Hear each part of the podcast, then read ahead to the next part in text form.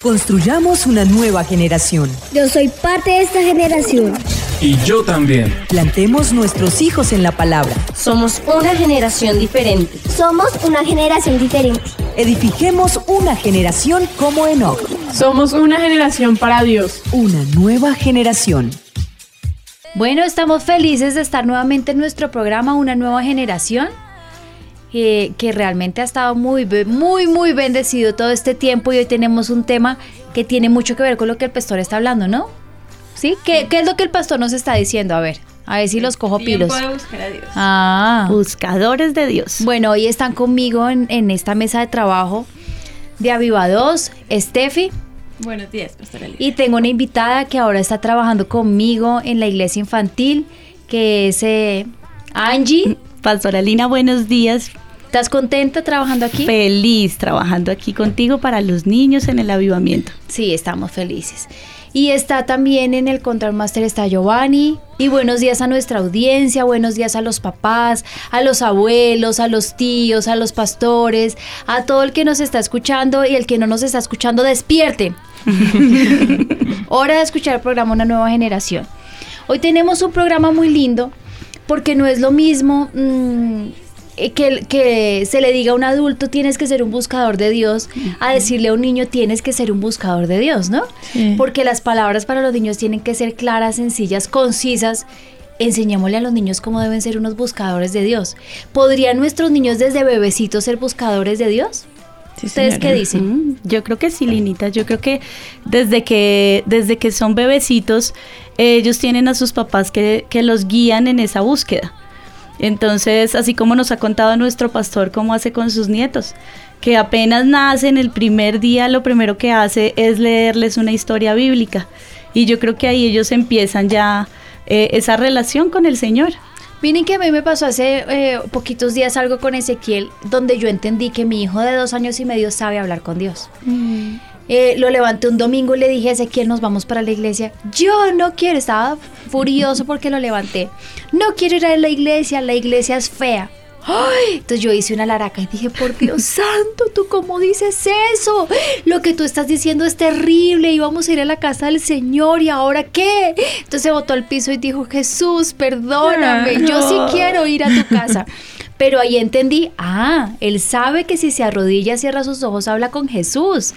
¿Sí? Tremendo. Porque la gente dirá, no, a los dos años el niño que puede saber qué lenguaje podría él utilizar para hablar con Dios realmente no puede. Sí puede. Y entienden uh -huh. que hay una comunicación. Y entienden que hay una comunicación. Entonces nuestro programa de hoy es si los pastores mandaron a toda la casa a buscar a Dios, pues yo quiero que juntos aprendamos cómo es enseñarle a los niños a buscar a Dios. Bueno, uh -huh. sí, también quiero decirles una cosa, esto no es algo que se haga y que nazca el corazón del niño por inercia, porque no, es algo que uno debe enseñar. Entonces, si es para enseñar, ¿por qué no nos vamos a Deuteronomio? Que es eh, uno de mis eh, textos favoritos en Deuteronomio 6.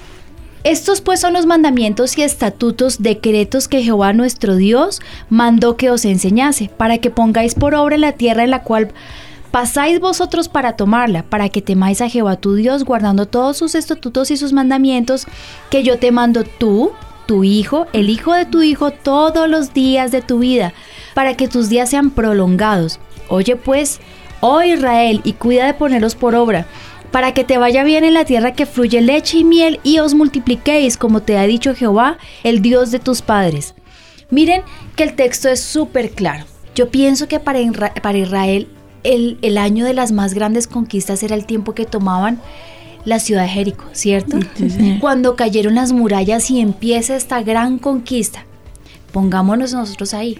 Estamos nosotros también por entrar a ese tiempo.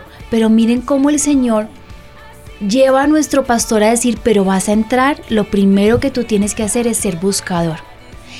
Y él lo está diciendo, sean buscadores. Y nosotros aquí en la palabra encontramos que fue una ordenanza. ¿Tú quieres entrar?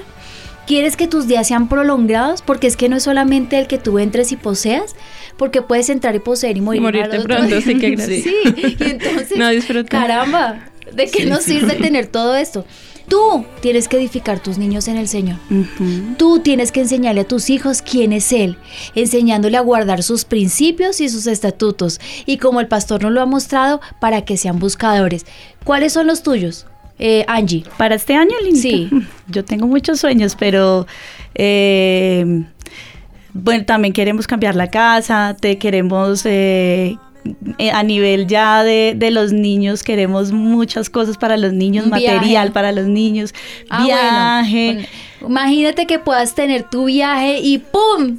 Tú no pudiste ir. Sí. No solamente eso, que puedan ustedes eh, tener todo eso, pero no poderlo disfrutar. Miren, hay muchas cosas que soñamos. Yo tengo muchos sueños, muchos, muchos, porque además que yo soy muy soñadora.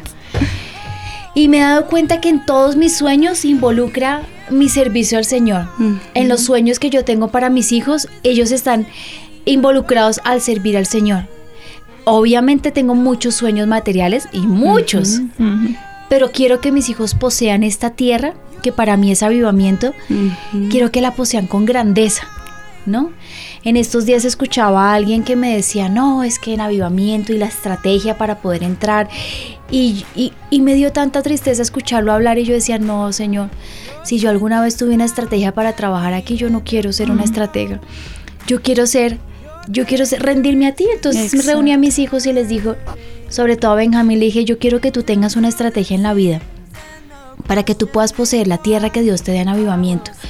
Y la estrategia es que tú te rindas al Señor y que tú le busques todos los días. Si tú vas a pensar en hacer la estrategia para poder levantarte, ahí no está. Pero en todas estas cosas, yo le estoy diciendo a mi hijo, busca, busca, hijito, a Dios. A mí necesita tener un nivel diferente en la música. Estoy cargada. Ayúdenme ustedes también a ¿Por orar. qué? Quiero que mi hija sea una adoradora, pero no por la estrategia de tener una técnica vocal Mm. maravillosa, porque eso puede carecer de unción. ¡Qué terror! ¿Sí me entienden? Entonces, mi estrategia para Ami es, mamita, busca al Señor con todo tu corazón. Y en su presencia adora y en su presencia exáltalo y en su presencia rinde tu corazón. Mis sueños con Kiki son iguales, pero mi estrategia con él es busca al Señor, porque yo no encuentro otra forma para que ellos puedan surgir y salir adelante. Y me impresionó este pasaje porque pues Dios puede decir, ¿quieren entrar en las más grandes conquistas? Busquen a Dios. Pero no es suficiente que como papás lo hagamos nosotros, sino que ella involucra necesariamente a nuestros hijos y a nuestros nietos. ¿Tú te acuerdas el pasaje donde el Señor va a ir a destruir a Sodoma y a Gomorra? Sí. Y dice, pero yo cómo voy a ocultar esto que yo voy a hacer si no se lo cuento a Abraham, mi amigo. ¿cierto? Sí, Que señora. está hablándolo así. Sí, sí. Y entonces él se vaya y dice, porque es que mi amigo, él le va a dar a, mis, a sus hijos y a los hijos de sus hijos quién soy yo. Entonces le voy a contar los secretos. Imagínense, si ustedes cogen y exprimen la Biblia, lo que ustedes pueden ser, ver es que los conquistadores fueron buscadores de Dios. Que los estrategas que no tenían al Señor en su corazón, que no lo habían buscado, perecieron y murieron Por más buenas estrategias que Claro. que por más estrategias Sí. geniales que, que hicieron, podemos también ver que en, en la Biblia encontramos que los que fueron los rendidos al Señor fueron los que salieron adelante.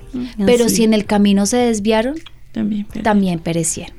Entonces, dice, oh Israel Jehová, nuestro Dios Jehová, uno es. ¿Qué es lo que debemos enseñarle a nuestros niños desde pequeñitos? Que es un Dios. que existe un Dios y de qué tamaño. Sí. A mí el, el otro día estaban diciendo, ¿cómo es nuestro Dios? Nos estaba preguntando el, el, el doctor Pagan que nos dio un- una charla o una clase, bueno. Y yo inmediatamente pensé en lo que mi papá me enseñó cuando yo era pequeñita. Es tan, tan grande que yo no lo puedo sostener. Es tan grande que el mundo no lo puede sostener. Es tan grande que el universo no lo puede sostener porque Él coge el universo, el mundo y a mí y con un solo dedo lo sostiene. Es tan grande nuestro Dios que ni siquiera lo podemos dimensionar. Esto es algo que hay que enseñarle a los niños. Tremendo. Tu Dios es gigantesco. En, en vacaciones tuve una experiencia con Ezequiel. Estaba viendo una película que para mí era una película normalita. Y el malo se había disfrazado con una máscara como muy horrible, negra con rayas blancas y rojas. Y iba a salvar a su hija del, del universo y se había puesto esa máscara y él era el malo. ¿No? En la película es eh, La de la, esta japonesa que tiene un, un robo rojo. ¿Cómo se llama? La Eh. Hero, Hero. Ah. Big Hero se llama. Y yo le dejé ver la película. Cuando nos fuimos a dormir, le dije a Teki, vamos a orar. Y empezó, mami, buba feo, buba feo. Pues Ezequiel vio un demonio en la, en la habitación. Entonces yo le dije, ¿qué ves? El diablo, mami. Entonces yo le dije, ¿qué es eso? ¿Qué es buba? Entonces yo reprendí y le dije, mi amor, Jesús es gigantesco. Y le mostré una hormiguita que estaba pasando y le dije, buba es así de grande. Entonces los dos pisamos eso, nos paramos, reprendimos y dice, mami, Buba se fue. Al otro día me puse a ver qué era lo que él veía y cuando estaba viendo la película me dijo, mami, Buba, es Buba. Que ese era Buba, estaba viendo un demonio. Miren cómo en un segundito Satanás se mete para destruir nuestros hijos. Pero utilicé esa circunstancia para mostrarle que su Dios era gigantesco y puede destruir al demonio más pequeñito que era Buba. No sé de qué tamaño lo vio Ezequiel, pero sí les puedo decir que no tuvo más miedo por eso. La importancia de estar ahí pendientes de ellos porque donde le hubiera quedado con eso ahí. Yo siempre les digo, ¿cómo conocer a su hijo si no pasan tiempo con él? Y de escucharlos y Sí. creerles. Entonces lo primero que tienen que saber es que Jehová, su Dios, es uno y es gigantesco y es poderoso. Que lo deben amar a Dios, eh, eh, amarás a Jehová tu Dios de todo tu corazón, de toda tu alma y con todas tus fuerzas. Súper importante que el niño sepa que tiene que amarlo con todo lo que él es, con su corazón, con su alma y con sus fuerzas. ¿Qué me iban a decir? No, pues tenemos muchos reportes también de oyentes que ya se están conectando y dicen pues tremendo, están muy felices de tener de nuevo el programa, nos escriben desde Venezuela, de Bolivia, de Argentina, Barranquilla, Nicaragua, de España, de Texas, de Atlanta, de Santa Marta, de Chile, yo creo que bueno, de todo el mundo están conectadísimos y dicen que pues que tremendo y muy importante este tema porque muchas veces hacen eso, que solo los papás buscan pero no le enseñan a sus hijos y pues quieren eso, preguntar cómo podemos enseñar a nuestros hijos a buscar a Dios. Bueno, lo primero es que sepan que hay un Dios, ¿no? Sí, sí. ¿Y de qué tamaño es nuestro Dios? Y a mí me encantaría que siempre le recuerden al niño de qué tamaño es su Dios. Me hiciste acordar, Linita, en, en vacaciones. Yo, eh, mi hijo menor tiene cuatro años. Y eh, Samuel tenía su sueño era conocer el mar. Y empezó que quiero conocer el mar, quiero ir al mar, quiero ir al mar. Íbamos en el carro y pasábamos por un caño, por donde él viera agua. Me preguntaba, ¿ese es el mar, mami? ¿Ese es el mar? Ay, y yo, no, mi amor, eso no es el mar. Pídele al Señor que te regale el viaje, mi amor, que te lleve a conocer el mar. Y él empezó a meterse a orar a su habitación. Y allá lo encontrábamos arrodillado diciéndole, Señor, yo quiero conocer el mar, papito Dios, quiero conocer el mar. Y después otro día lo encontramos haciendo la maleta. Ay, Empacó juguetes en su maleta y le dijo, mira, Señor, yo ya tengo mi maleta lista, solo falta que tú me lleves al mar. Solo faltan Y- los tiquetes, la y- estadía, la no, alimentación. Y mira, así fue el Señor, nos aparejó todo y pudimos ir. Tan lindo Señor. Y cuando llegamos allá, claro, él se bajó y pues eh, él pensaba que todo lo que por donde pasábamos era mar y ver esa inmensidad. Y me acuerdo que él nos metimos juntos y me miró y me dijo, mami, si esto es... Ah, porque íbamos de camino y me decía, ¿y quién hizo el mar? Y yo, Dios hizo el mar, mi amor, y mira, y las plantas y no sé qué, y empezamos a enseñarle. Cuando nos metimos, él se quedó mirando asombrado y me decía, mami, si este es el mar y Dios lo hizo, ¿de qué tamaño es Dios? Y eso para él fue, mira, impactante porque fue como una, como una experiencia no, real. Dios le abrió los ojos. Claro. Imagínate. Sí, fue una experiencia que él vivió real, que fue una, una oración contestada, él supo que Dios lo había escuchado. Tan Ese día, lindo. esa noche en la piscina estábamos ahí con el papá y decía, papi, ¿cierto que Dios oyó mi oración? Ay, tan lindo. Porque fue Qué real importante para él. involucrar al, se- al, al Señor en las peticiones de nuestros hijos. Sí. En sus sueños. Tremendo. Y era ¿no? algo que en ese momento nosotros no podíamos hacer, entonces como que no fue, ay sí, mi amor, ¿quieres conocer el mar? Ven y lo planeamos, no, Fue mi amor. Dios, sí. Sino ve al secreto y pídeselo al Señor porque no podemos Saben que nosotros tenemos privilegio mucho más grandes que la gente que tiene muchísimo dinero. Mm. Y es que el poder luchar las cosas nos trae unas bendiciones muy grandes y gratificantes. Sí, es tremendo. Y Esa Dios se sensación encarga. de gracias, Señor, tú lo lograste, Sí. gracias, Señor, tú lo hiciste. Eso no tiene precio. Eso Mm. no lo puedes comprar con Mastercard. Miren, dice, oye Israel, Jehová nuestro Dios, Jehová uno es, y amarás a Jehová tu Dios con todo tu corazón. Y lo que tú dices, después de una experiencia de estas, ¿qué piensa el niño? Amo al Señor con todo mi corazón, con toda mi alma y con todas mis fuerzas, cumplió mis sueños. Y estas palabras que yo te mando hoy estarán sobre tu corazón y las repetirás a tus hijos y hablarás de ellas estando en tu casa y andando por el camino y al acostarte y cuando te levantes y las atarás como una señal en tu mano y estarán como frontales entre tus ojos y las escribirás en los postes de tu casa y en las puertas. Esto es buscar a Dios. Buscar a Dios no es, niño, váyase a orar, lea un versículo bíblico y pídale al Señor que le ayude con sus necesidades. Esto no es orar.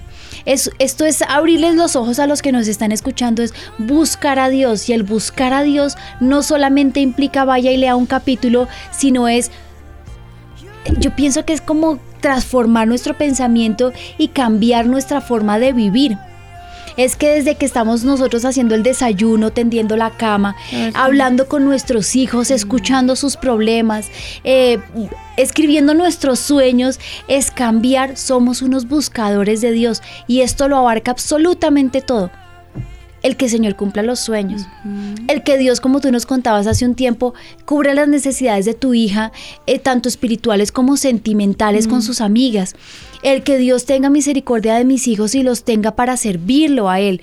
Es su futuro, es su presente, es su pasado, es su vida, es su salud, eh, son sus sueños, es absolutamente todo. El buscar a Dios no es solamente el ratico de ir a buscarlo, es absolutamente todo el día es atarlos, es ponerlo como una señal, es repetirlo, es mientras estamos cocinando, es mientras salimos, mientras hacemos el mercado. Eh, yo me llevé a, hacer, a Ezequiel el otro día a hacer mercado. Y él me decía, y las frutas las creó Dios. ¿Y quién las trajo? Un Señor. ¿Y para qué las trajo? Para que tú las disfrutes. Ah, bueno, mami. Es todo. Pero ¿quién creó las frutas? Dios. ¿Quién creó la Coca-Cola? la hizo el Señor. Porque el agua que necesitan para hacer la Coca-Cola viene del Señor. Es absolutamente todo. Y al darle este lenguaje a los niños, que es lo que quiere decir Deuteronomio, al cambiar todo, todo lo que nosotros hablamos, decimos, pensamos, sentimos, hace que nuestros niños se conviertan en unos buscadores. Si nosotros somos unas familias en donde el Señor es el eje central, ellos no van a tener como que fluctuar en la fe y decir, Ay, en un momento de dificultad cuando estén en problemas en su familia, cuando crezcan, eh, me voy a un consejero matrimonial, me voy al mundo, me voy a un psicólogo, me divorcio, ¿qué van a hacer? Yo me acuerdo cuando Benny estaba pequeñito, algo similar, él decía, pero yo no entiendo cómo es el Señor y dónde está. Entonces yo le, ya tenía como unos siete añitos, yo le dije, ¿por qué no hacemos una oración de entrega? Y entregas tu corazón al Señor. Y él tuvo una visión y él veía que había un gran regalo y que cuando él lo destapaba muchísimas aguas salían de ese regalo y él decía, pero las aguas las siento en el estómago. Y a mí y la presencia del Señor estaba ahí. Yo creo que él jamás se le va a olvidar que su primera eh, que cuando él recibió a Jesús en su corazón tuvo esa experiencia. Miren, lo importante no es cómo vaya a ser como tú dices, Steffi, lo importante es hacer lo que Dios hace el resto. ¿Sí? Yo les aseguro a los que me están escuchando y a los papás y a ustedes que están acá que si nosotros, si nosotros ponemos a nuestros niños a buscar al Señor, el Señor va a hacerse presente en los niños mucho más fácil, porque es que recuerden algo importante es que el reino de los cielos es para ellos. Y el Señor dice, dejen los niños venir a mí y no se lo impidan. ¿Y en qué yo les puedo decir que nosotros somos como los discípulos? Que ponemos el televisor, que ponemos las ocupaciones primero, que ponemos la comida, el hacer el oficio y, y cuando ya estamos súper atareados y se nos olvidó que, que, ellos tenían que buscarlo, vaya y hágalo rápido. El Señor no se puede hacer propicio así. Pero si nosotros, Señor, aquí están los niños, te los entregamos, bendícelos, Señor, por favor, haz que mis hijos sean unos buscadores. ¿Ustedes creen que se va a quedar con esto? ¿Será que Él se va a esconder? ¿Será que Él les va a dar la espalda? Me mm. impresionó mucho que el doctor Pagan nos enseñó que en las reuniones, siempre que se reunían las familias, siempre que se reunían la gente cuando dice y la gente seguía al Señor, él se dedicaba a hablarle a los niños. Ay, qué hermoso. En las reuniones él le hablaba a los niños. Yo nunca lo había visto así. Y él dice que está certificado que todo el tiempo que Jesús andaba, los niños siempre estaban ahí para que él mm. les hablara y les bendijera. Qué hermoso. Les prometo, por testimonio, con autoridad, les prometo porque yo he crecido en el Evangelio, que jamás, nunca el Señor me dio la espalda ni le da la espalda a ninguno de los niños. Cuando yo estaba muy pequeñita en las noches con Jesús, que hacíamos en la iglesia. Un día estábamos en intercesión y yo me arrodillé en el piso como todo el equipo del ministerio y todos. Y yo le dije, Señor, eh, yo te ruego que, que me hables, muéstrame quién eres tú. Todos dicen que tú eres esto y lo otro, pero yo quiero conocerte a ti. Y tuve una visión, tendría unos 10 o 11 años, y vi un camino muy, muy largo. Y en, la- en el principio el camino era verde, y luego era muy empedrado, y luego era muy desértico, y luego tenía unos baches terribles, y luego se veía mucho pasto, y al final había un como un bosque, como un jardín muy lindo, verde, todo verde. Y el Señor estaba al final y él estaba sentado, como arrodillado, sentado en el pasto. Y me dijo, ven, porque durante todo el camino yo voy a estar contigo, pero al final también voy a estar contigo. Mm, qué lindo. Jamás se me ha olvidado eso. Él me sentó en sus piernas y me dijo, siempre que tú quieras que yo te consienta, yo te voy a consentir. Miren, yo lloré como tres horas y mi mamá estaba impresionada y decía, ¿qué te pasó? Y yo, y no podía hablar. Imagínense a los 10 años, yo tuve mi primera experiencia con el Señor. Jamás, nunca se me olvidó. Y he pasado por caminos muy empedrados, con huecos gigantescos, momentos de pastos preciosos, pero siempre mi Señor ha estado ahí. Cuando yo le busco, yo siempre me arrodillo y siempre tengo en presente en mi cabeza, Él me quiere consentir. Para mí era tan necesario ese día que Él me consintiera. Y eso se los puedo decir porque se propició el ambiente en mi casa de buscar al Señor. Porque mis papás eran buscadores Sí. y lo son aún, pero los mega buscadores. Y Él lo quiere hacer con nuestros niños. No podemos robarles la bendición. Es que ni siquiera es que ustedes se esfuercen, es no les roben la bendición a los niños. Dios quiere hablarles al oído y es responsabilidad nuestra acercárselo. ¿Mm? Por eso el Señor dice, dejad, dejad a los niños venid a mí y no se lo impidáis. ¿Con qué se lo impiden? ¿Tú qué crees? eh, con ponerles eh, tareas eh, en el momento de su búsqueda, con llenarlos de cosas o con sencillamente Linita, no, cuando los papitos no son buscadores, están impidiendo también esa relación porque el niño todo el tiempo está viendo el ejemplo. Sabes que eso es súper, súper, súper importante, Angie, eso que tú tocas. Una familia que no es buscadora es unos papás que no son buscadores del Señor, tienen hijos que no son buscadores. Sí. ¿Mm? Si en la familia son adictos al fútbol, los hijos se vuelven adictos al fútbol. Mm, Si son adictos a la equitación, ese es su vocabulario. Si son políticos, ahí habrán políticos. Si son matemáticos, ahí va a haber un matemático. Si son buscadores, ahí va a haber un buscador. Nada que hacer. ¿Mm? Sí. Entonces el ejemplo, ellos aprenden. yo les podría decir que el ejemplo es el 90%. Porque el Señor hace el resto. Mm. Se los es la promesa, que él dijo que si lo buscábamos lo íbamos a hallar. Entonces no Eso es muy cierto. Miren, en este momento vemos jóvenes que están siendo blanco del enemigo. Nuestros niños son el blanco del enemigo. En el colegio, con las amistades, con la televisión, con la música, eh, con los enemigos que tienen alrededor, con los vecinos que pueden ser un problema muy grave. Un constante ataque que muchas veces no termina bien, pues muchachos caen en las drogas, la rebeldía y en cosas que definitivamente marcan su, marcan su vida para siempre. ¿Mm?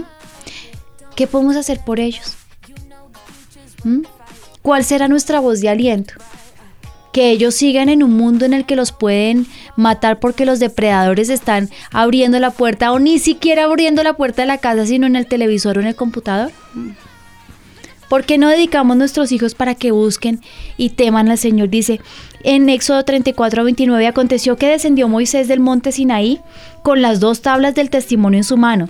Y al descender del monte no sabía Moisés que la piel de su rostro resplandecía después que hubo hablado con Dios. Ustedes se imaginan nuestros niños, lo que tú decías, Steffi, y lo que eh, tú decías, Angie, unos niños que busquen al Señor y tengan testimonio de que Él estuvo ahí, que llegó, que se les erizó la piel, que los, que lloraron y se quebrantaron porque Él estaba ahí. ¿Cuándo se les va a olvidar eso? Es así. En cambio, ver una película en familia, les aseguro que pasan tres días y ya se les ha olvidado. ¿Mm? Es que es encontrarlo, él Linita es el tesoro, él es nuestro tesoro, es lo más valioso que podemos tener. Es cierto. Estar con él y que nuestros niños puedan estar con él.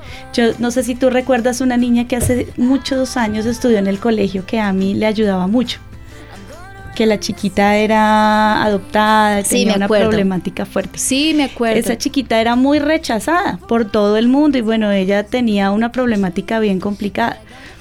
Y, y, y estaba en terapias, en psicología, en de todo, pero, pero ella no lograba tener relaciones sociales ni nada. Pero es que su problemática era, a mí me decía, sí, mami, está era- llena de piojos, mami, Sí. vieras cómo le trasquilaron su pelo, mami, llegó toda golpeada, eh, no tiene con qué comer. Y a mí intentaba ayudarla, pero por su misma problemática interna eh, producía rechazo. sí, sí. producía mucho rechazo. Y yo estaba orando por ella porque a mí me cargaba mucho esa parte, sobre todo su parte emocional. Y yo estaba orando por ella y el Señor me dijo, enséñale a buscarme. Y a eso fue que me dediqué todo ese año, a decirle, mi amor, mira, te voy a enseñar la clave. Y empecé a hablarle y a contarle, mira, yo también cuando era pequeñita tenía los dientes torcidos y empecé a contarle como mi testimonio. Y le dije, cuando yo lo encontré a él en mi vida, Dios cambió mi vida. Y Dios puede cambiar la tuya porque para Él tú eres hermosa. Y empecé a enseñarle, a enseñarle todos los días, hablar con ella. Y un día me llegó corriendo, pero mejor dicho, feliz, y me dijo, teacher, teacher, lo que me dijiste es cierto, es cierto. Yo, ¿qué pasó, mi amor? Anoche estuve buscando a Dios y le pedí que me ayudara a tener amigas porque yo no podía tener amigas. Y mira lo que me dieron.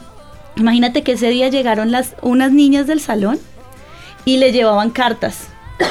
Le llevaron Ay, dulces de regalo, pero yo no les había dicho nada. Yo misma quedé sorprendida. Yo no les había dicho que lo hicieran. La niña buscó al Señor en la noche, oró, le pidió y al otro día las niñas del salón que la rechazaban llegaron con cartas para ella. Ay, qué lindo. Y esa niña, desde, o sea, esa niña ese año empezó a mejorar muchísimo porque pudo entender cuál era el secreto. Tremendo, tremendo. Y podríamos haberle metido en psicólogos o un No, curso de belleza. todo, o lo hubieran metido al, al salón de belleza para ponerla linda y, no lo hubieran cambiado. no, no nunca. funciona, Tremendo. porque el que cambia y transforma las vidas es el Señor.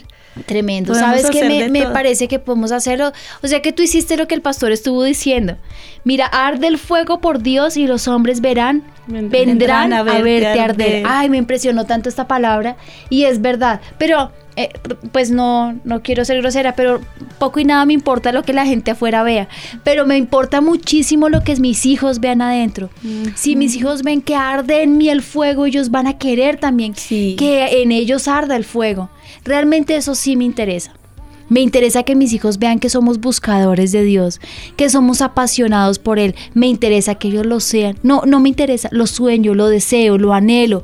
Esta es mi mayor petición en este año, eh, sin saber ni siquiera que esto iba a ser lo que el pastor nos está hablando Sí. durante un- dos meses. Llevamos con el tema. Sí, este año. ¿cierto? ¿Cómo será? Miren, yo les digo una cosa, mi papá nos explicó todo esto que les está explicando a ustedes en, en nuestras vacaciones. Llegamos acá con el firme propósito de buscarlo, antes de que empezaran las predicaciones. Y un sábado nos llegó un mensaje de texto al- a un chat que tenemos familiar y decía, mi papá, hijitos, hicimos un pacto con el Señor de buscarle, búsquenle. El sábado siguiente, hijitos, no se les olvide que somos unos buscadores de Dios. Y esto se los traigo a colación porque aunque nosotros les enseñemos a nuestros hijos a buscarlo, tenemos que decirles todo el tiempo.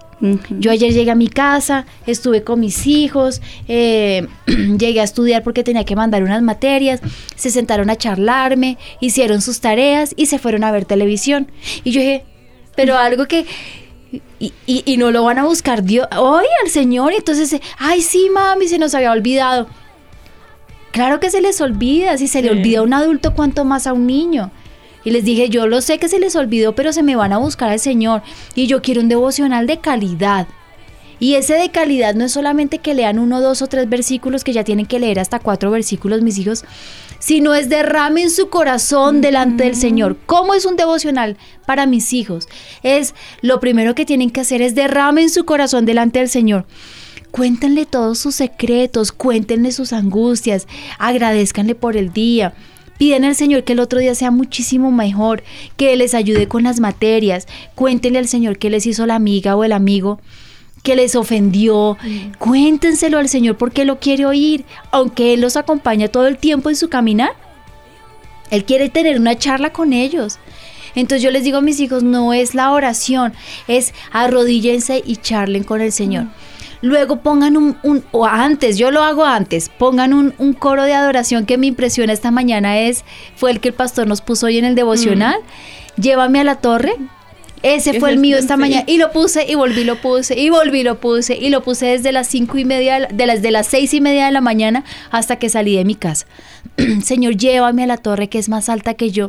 Señor, y si ponen una música de adoración y entregan y derraman su corazón al Señor, luego hagan sus peticiones a Él, luego el, lean lo que tienen que leer y les explico. Los niños aprenden a leer alrededor de los 6 y 7 años de edad. Sí, señora. En esa edad, ¿qué pueden leer, Angie? Tú que eres profesora de primaria, o fuiste porque ahora eres parte de la iglesia infantil. Que en, en cantidad, En cantidad. ellos eh, cuando aprenden a leer eh, pueden leer, digamos, un versículo. Sí, yo había pensado tres. Tres versículitos. Uno o dos versículos. Pero lo importante de esto que lean es que lo entiendan. Entonces, Ajá, yo que sí. les enseño a los papás, mi papá quiere que los niños conozcan quién es Jesús. Pero a veces el lenguaje de su- de- del Nuevo Testamento no es tan fácil. Entonces, que lean un versículo de, de Juan o de Mateo y luego lean un poquito de los salmos. Que los salmos para los niños son, Son muy lindos. sí. La, la pastora, la esposa del doctor Pagan decía que Jesús, el 80% de lo que él habló eran salmos. ¿Ustedes sabían eso? Sí. Y lo que me gusta es que los salmos son tan poéticos y tan románticos que para los niños es fácil aprendérselos. Miren, otro que me, me gusta mucho es sobre toda cosa guardada, guarda tu corazón porque del mal a la vida. Ese es uno de los versículos que los niños tienen que memorizar. Otro que mi mamá me enseñaba, todo el tiempo me decía, todas las cosas te ayudan para bien. Solo me decía eso. Otro, eh, no temas porque yo estaré contigo. Miren, y en los momentos de dificultad, esos son los versículos. Yo les conté hace unos, unos programas que un día que mi mamá me dio una noticia muy, muy terrible, no, lo conté fue en las escuelas. Mi mamá me citó en la casa y me dijo, mamita, tengo que darte una noticia muy, muy terrible que, que puede partir tu vida en dos. Los niños están involucrados y tu familia va a entrar en un problema muy difícil. Y empezó a contarme lo que ella me estaba diciendo. Y yo me quedé muy callada, pero mientras ella me hablaba, lo único que yo podía decir al Señor es mi pastor y nada me faltará. En lugares de delicados pastos me hará descansar, confortará mi alma. Fue el primer, el primer eh, Versículo. salmo que yo me aprendí fue ese y tenía como siete años. Mm. En lugares de delicados pastos me hará descansar, confortará mi alma, me guiará por sendas de justicia por amor a su nombre. Y mientras yo estaba repitiendo eso, la presencia del Señor cubrió toda mi vida y yo vi en una visión en la mano del Señor mis hijos y yo. Y, y mi mamá me decía, mamita, tú me estás entendiendo lo que yo te estoy diciendo, esto es muy terrible. Y yo, mamita, yo te estoy entendiendo, pero el Señor está con nosotros. Nunca nos sacó de su mano, pasamos una prueba muy, muy dura. Pero aquí estamos. Él confortó mi alma, me guió por sendas de justicia, me pastoreó, me llevó a lugares deliciosos. Lo más tremendo es que dice, adereza mesa delante de mí, en presencia de mis angustiadores. Yo lo vi con mis ojos Tremendo, sí. absolutamente todo. Porque la palabra mi papá dice memorízala, memorízala, memorízala. Hay un día que ¡pum! se hace vida en ti. Sí. Cuanto más en los niños. ¿Ustedes se imaginan? El Señor es mi luz y mi salvación. El día que tengan una angustia y una necesidad, el Señor es mi luz y mi salvación. ¿De quién he de temer? Alzaré mis ojos a los montes. ¿De dónde vendrá mi socorro? Tremendo. Memoricen muchísimos versículos con los niños. Mira que hay algo que también estoy poniendo en práctica. El pastor nos lo enseñó hace como unos 15 días y era acerca de adorar, pero también con entendimiento. Entonces yo empecé a decirle a Lisa, yo, escucha lo que el pastor está diciendo, escucha, ve cantando, pero ponle cuidado. Cuando al ratico me dijo, ¿y cómo es la torre más alta que el mal no nos toca? O sea, que los niños no nos pueden pegar. Le decía. Ay. Mi mamá me enseñó a adorar con esto, porque yo me paraba enfrente de la tarima y levantaba la mano y la mano se me caía y el ojo se me descurría y me quedaba medio dormida. Mi mamá me decía, haz de cuenta que el Señor está enfrente tuyo y tú le estás cantando una serenata. Ay, qué lindo. Si tú- yo tenía como unos 12 años. Si tú le estás cantando una canción al Señor en una serenata, no se te escurre la mano, ni el ojo, ni las babas, ni te estás quedando medio dormida, sino que con todo tu corazón tú le estás cantando. Entonces, si le estás cantando, eres la roca más grande, entonces él es gigantesco y tú puedes llegar a él y él te cubre y te levanta. Así lo hago yo con mis hijos, porque ellos tienen que hacer que lo que están cantando sea vivo en ellos. Y también me decía mi mamá, imagínate que el Señor te está viendo cómo tú le adoras. Así tiene que ser, ¿o no? Sí, señor. Bostezando y pereciendo. Sí, Bueno. Debes habitar en su presencia, buscarlo diariamente para que tu rostro resplandezca y ardas en fuego y así los niños lo van a hacer. ¿Qué es hacer barbecho? Porque el pastor nos ha dicho, hagan barbecho, ¿cierto? Sí, señor. Miren, hacer barbecho en la tierra nos, que en la tierra no se ha trabajado y en la que se tiene abandonada. Yo les he contado que mi esposo tiene un terreno muy grande donde siembra papa. Y en estos días que fui, estaban haciendo barbecho.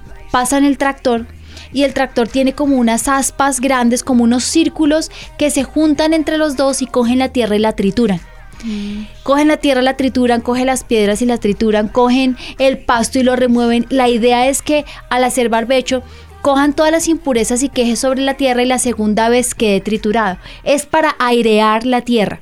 Con eso cuando la semilla entra, no solamente es tierra nueva, tierra húmeda, sino que es tierra, tierra aireada, o sea que está espaciada.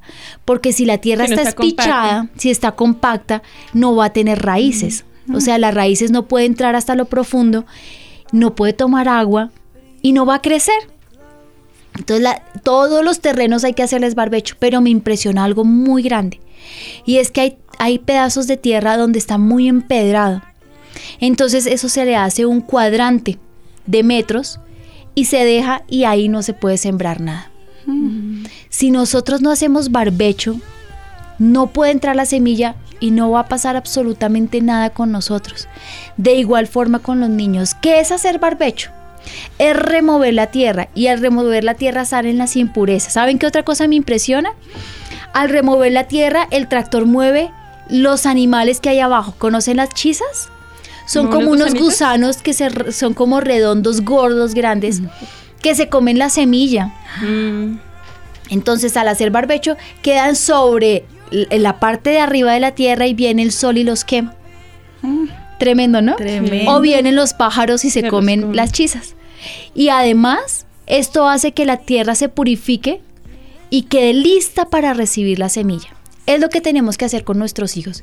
¿Cuáles son las impurezas? Es la mentira, es la pereza, es el desánimo, es la grosería, es eh, tantas cosas que hay en el corazón de los niños porque vienen por herencia de nosotros, porque lo han aprendido con nuestro hogar, porque lo aprendieron en el colegio. ¿Mm?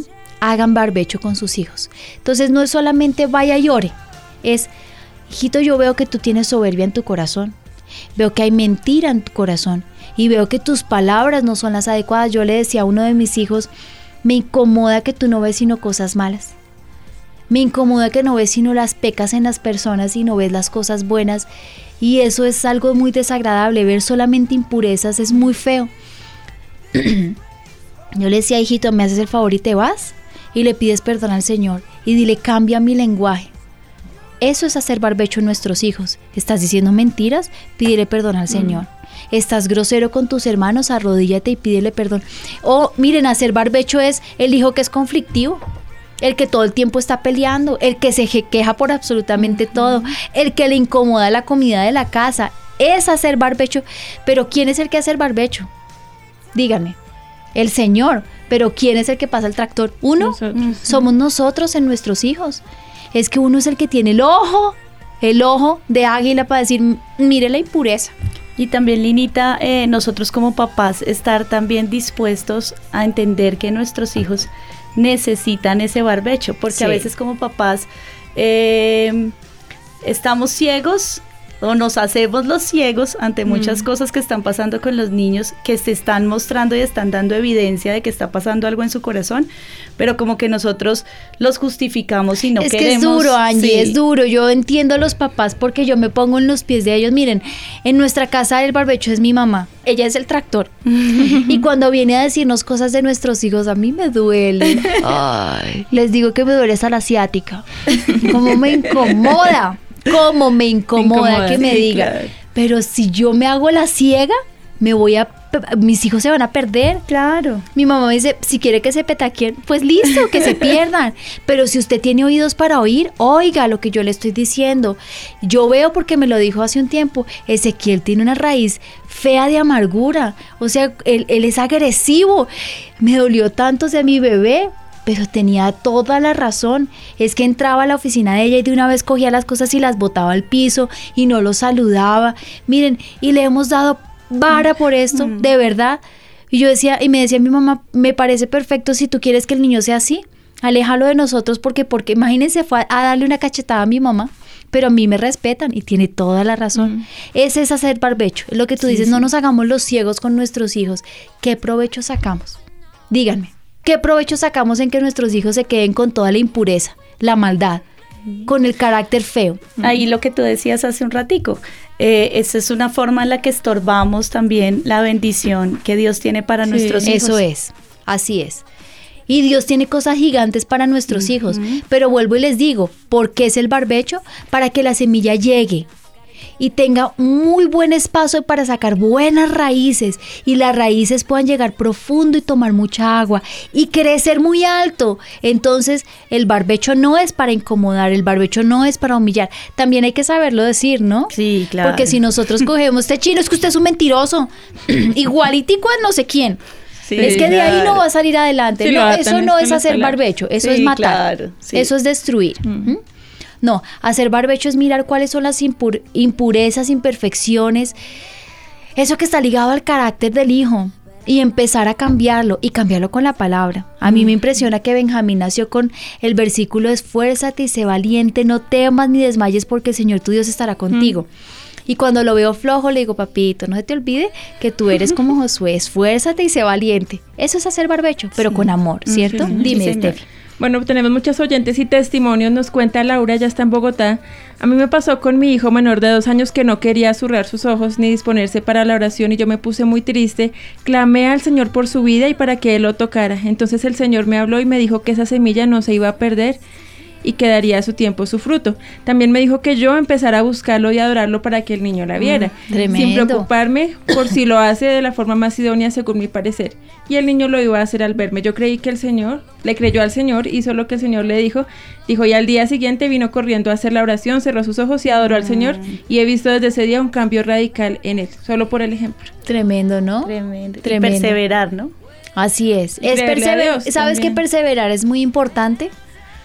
Estar todo el tiempo, todo el tiempo, lo que decía mi papá, si nos cansamos vamos a quedar en la mitad del camino. Y nuestros pastores no se han cansado con No, nosotros. Todo el tiempo nos insisten. Díganmelo a nos mí, que son mis insisten, nos papás, y insisten. siguen y siguen y nos regañan y nos exhortan y nos levantan y nos Y, incitan y, y nos poco a poco todo motivan. la gente, las personas vamos entrando en ese río también por también por la persistencia de ellos y su ejemplo. ¿Saben qué me gustaría que hicieran con los hijos? Siembren una matica. Y enseñen a los hijos que así, entre más busquen al Señor, van creciendo más las raíces. Y entre más crecen las raíces, llegan a tomar más agua. ¿Ustedes han hecho la tarea del frijolito? Sí, señora. ¿No? ¿Coges un vasito de agua? Eso es típico de las profesoras. O sea, yo lo he hecho muchas veces. Coges un vasito plástico. Tiene que ser transparente, ¿cierto? Sí, Porque cuando lo hace uno con plástico eh, Para que se oscuro, vea bien. Sí, no, y no le entra tanta luz. Y le pones algodón, un caucho, pones el frijolito, que el algodón toque un poquitico el agua, no mucho para que no empiece a regarse. Y esperas ocho días y tienes tu matica de frijoles. Voy a. Luego de eso, si quieren enseñarle qué es barbecho, pueden sembrar dos. Y una se va para un terreno, siembrenla en el, en- no en el pasto, sino en el cemento. A ver qué puede pasar. Y la otra siembrenla moviendo la tierra y la siembran en un pedacito de tierra. A veces es, no, es que yo no tengo un parque, yo no tengo un patio. yo- no importa, no lo necesitan. Pueden hacerlo en la cocina. Y enseñen a los niños que si sacan las impurezas y que si la tierra está buena y está húmeda, saben que la humedad la da el espíritu, ¿no? Y ustedes saben que uno llama al Señor mientras lo adora y entre más adoración haya, más húmeda se vuelve mi alma. Entonces, si lo hacen así, van a tener una muy buena matica. Ah, Sí, Dime. Steffi. Está también Diana Caro, ya nos dice qué programa tan tremendo edifica mi vida y la de mi familia. Mi niño tiene tres años y él siempre al despertar y al acostarse ora solito en su cuarto y si le pasa algo nos dice, mami, por favor oremos porque el Espíritu Santo es mi mejor amigo y me gusta estar Ay, con él. hermoso. Mira que tocas un tema que yo quería hablar. Vamos a transformar nuestra forma de vivir y nuestra casa se va a convertir en la casa de los buscadores de Dios. Amén. Y si es así, nuestro lenguaje debe cambiar. Entonces es cambiar, ¿qué hiciste hoy? ¿Estuvo el Espíritu Santo contigo? ¿El Señor te acompañó? Yo estudié un tiempo en un colegio donde nadie me quería, por cristiana y porque no tenía plata. En un colegio de niñas con muchísimo dinero, pero muy, muy católico. Entonces en, en los descansos yo me la pasaba sola. Y mi mamá me, yo llegaba llorando, mami, es que estoy sola, es que nadie me quiere, es que la única que quería estar conmigo y jugar conmigo es la testigo de Jehová. Entonces yo, yo salgo corriendo porque yo no quiero jugar con ella. Y mi mamá me decía todo el tiempo y mi papá, pero el Señor está contigo. Busca un rinconcito y escribe algo.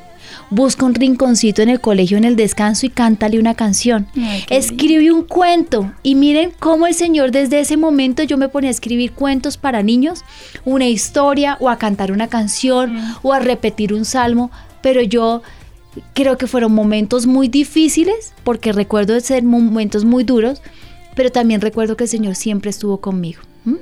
Entonces, si somos unos, y unos buscadores y nuestro lenguaje ha cambiado, preguntémosle a los niños qué pasó.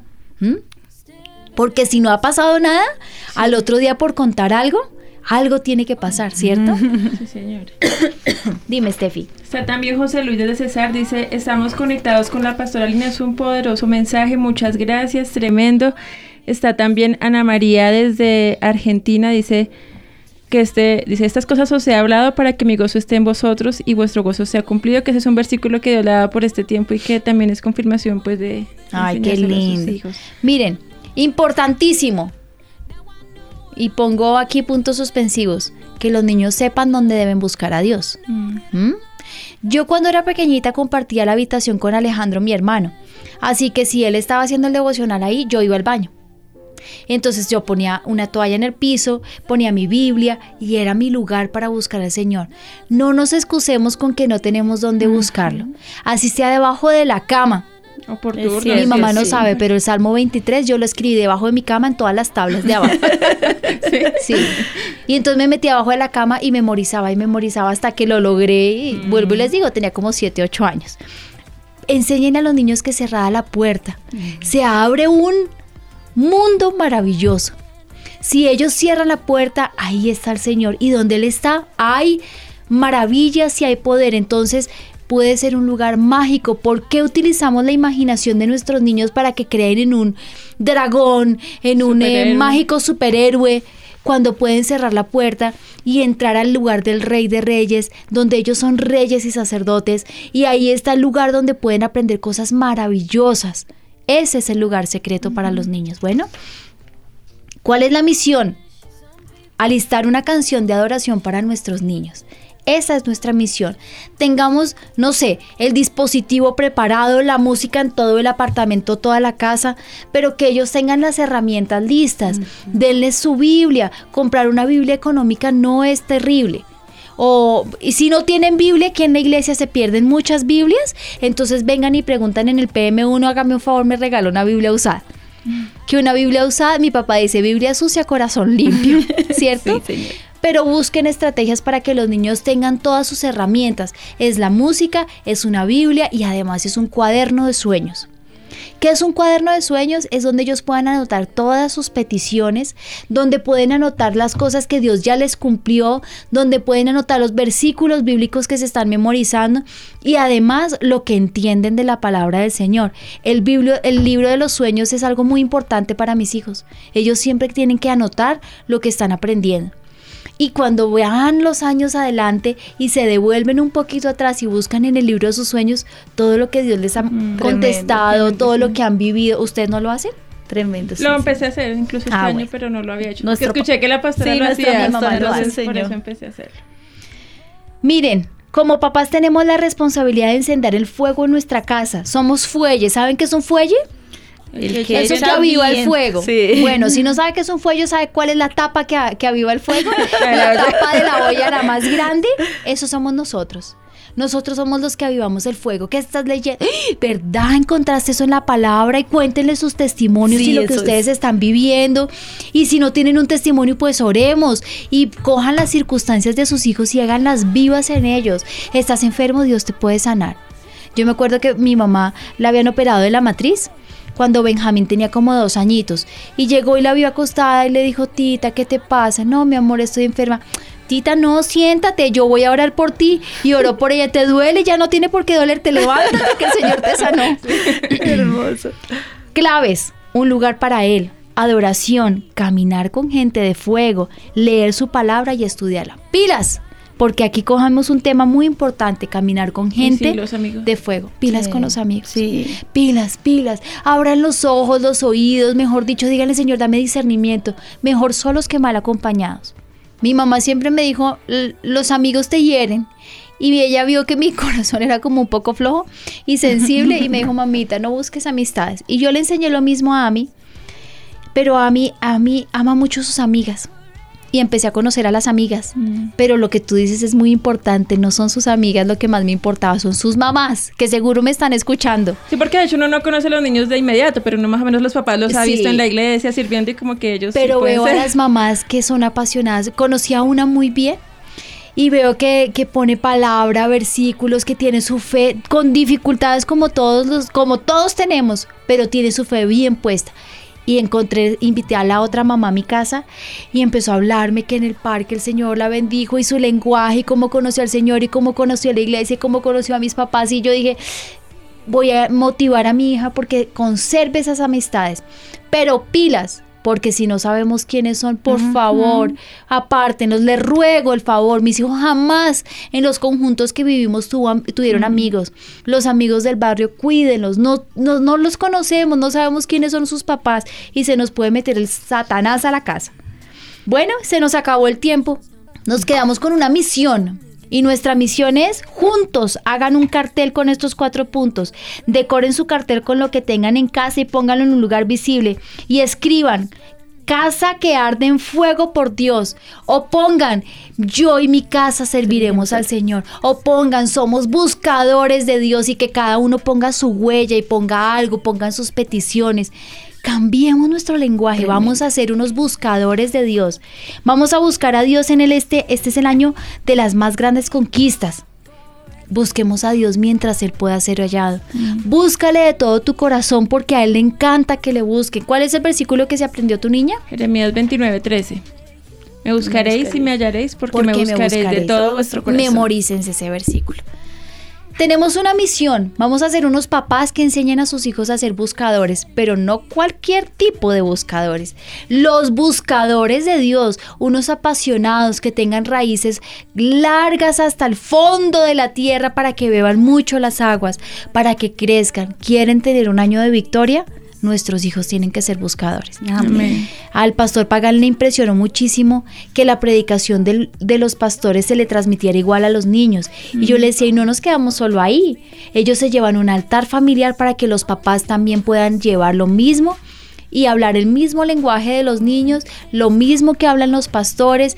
Imagínense cómo no vamos a crecer todos en unidad. Claro. Bueno, Amén. vamos a orar y a entregarle este programa al Señor. Padre, nosotros te damos gracias por este programa. Fue una bendición. Yo sé que tiene un sello tuyo porque nos mandaste a ser buscadores y hoy yo quiero enseñarle a todos que somos buscadores y nuestros niños también. Si lo hemos hecho mal, perdónanos. Si nos pasa el tiempo y tenemos mil ocupaciones y no lo hacemos, perdónanos. Pero por favor, Señor, aparéjanos el tiempo, el lugar propicio para enseñarle a nuestros niños a que sean unos buscadores tuyos y todas las herramientas para que ellos puedan serlo también. Y te ruego, Señor, hazte propicio a los niños y a sus necesidades. Yo te ruego, Señor, que cuando los papás le enseñen esta palabra esta noche a sus hijos, Señor, la presencia tuya, Señor, sea sobrenatural en todas las casas, en el nombre de Jesús, como un sello de que tú estás con nosotros, en el nombre de Jesús. Gracias, Señor, gracias, te amamos. Amén. Amén. Gracias, niñas. Y nos vemos en ocho días, si Dios quiere, señora. Tenemos una pregunta, pues ella es una mamita, está embarazada y pues me dice, yo quisiera desde ya, desde el vientre, enseñar a mi hijo a hacer un buscador. ¿Qué podría hacer? Uy, ponerle música. Adoración, ¿cierto? Ponerle adoración, ponerle las predicaciones del pastor. A mí me impresionaba que Ezequiel no se quedaba dormido cuando nació. Y entonces yo le ponía una predicación, pero no en cualquier volumen, un volumen altísimo y quedaba profundo. Porque yo se lo ponía mucho en la barriguita. Pónselo. Imagínate, escucha esa palabra que dice: Las ovejas oyen mi voz y me siguen. Sí. Entonces, si yo le pongo mi pastor y le pongo música de adoración cuando él nazca, apenas escucha a su pastor, lo va a seguir. Cuando Bueno, Samuel estaba en la barriguita, apenas entrábamos en la iglesia, escuchaba la voz Empezaba del pastor, empezaba a moverse, sí. Ay, Ah, ya conocen la- sí. Bueno, Dios los bendiga, niñas. Gracias, Muchas gracias, y nos vemos en ocho días. Y en ocho días, ojo, porque el programa es sobre las amistades. Bueno, Dios los bendiga. Gracias. Construyamos una nueva generación. Yo soy parte de esta generación. Y yo también. Plantemos nuestros hijos en la palabra. Somos una generación diferente. Somos una generación diferente. Edifiquemos una generación como Enoch. Somos una generación para Dios. Una nueva generación.